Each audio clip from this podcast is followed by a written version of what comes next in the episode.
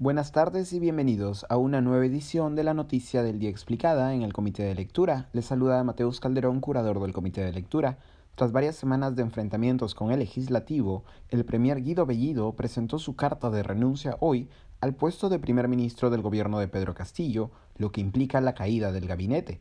La salida de Bellido tras 69 días en el cargo le sigue a las tensiones sostenidas tanto con el legislativo, con sectores de la oposición, como al interior del propio ejecutivo, con sectores no cercanos a Perú Libre, después de días marcados por la publicación de chats en los que el primer ministro coordina un comunicado con la bancada de Perú Libre que exige la salida de su propio canciller y los choques con el legislativo en torno a la censura del ministro Iber Maraví y una eventual cuestión de confianza impulsada por el gabinete, Bellido se reunió hoy con Pedro Castillo y presentó su carta de renuncia.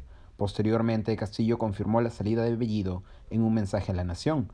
En el sucinto mensaje y flanqueado por una imagen del precursor independentista Tupac Amaru II, Castillo indicó que, y aquí lo estoy citando, aceptamos la renuncia del presidente del Consejo de Ministros, a quien le agradezco sus servicios prestados. En el mensaje televisado, en el que convocó a la unidad y a la tranquilidad, Castillo también señaló que, cito, tanto la cuestión de confianza, la interpelación como la censura no deberían usarse para crear inestabilidad política. El Perú espera mucho de sus autoridades. Es momento de poner el Perú por encima de toda ideología y posición partidaria aislada.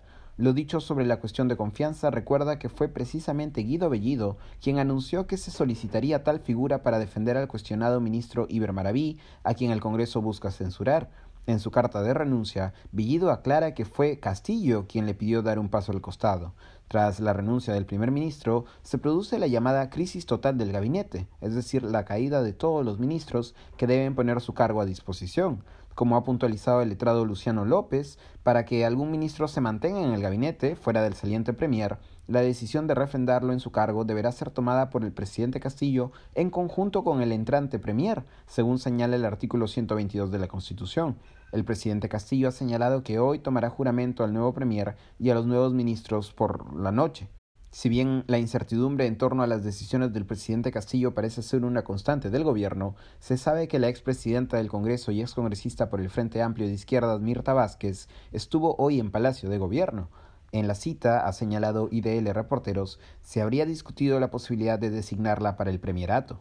Desde el Congreso, la presidenta de la mesa directiva, María del Carmen Alba, saludó la decisión de Castillo tras, cito, días de innecesaria incertidumbre. La bancada de Perú Libre no se ha pronunciado todavía sobre la renuncia de Bellido.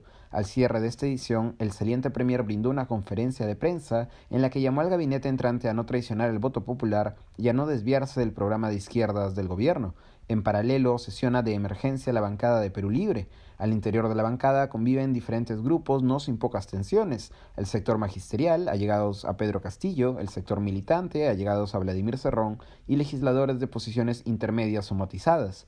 El líder del partido Perú Libre, Vladimir Cerrón, tuiteó hoy que, cito, Guido Bellido marcó un antes y un después, político consecuente con sus ideas, con las promesas de campaña, con la Asamblea Constituyente, con la aurora de la nueva patria.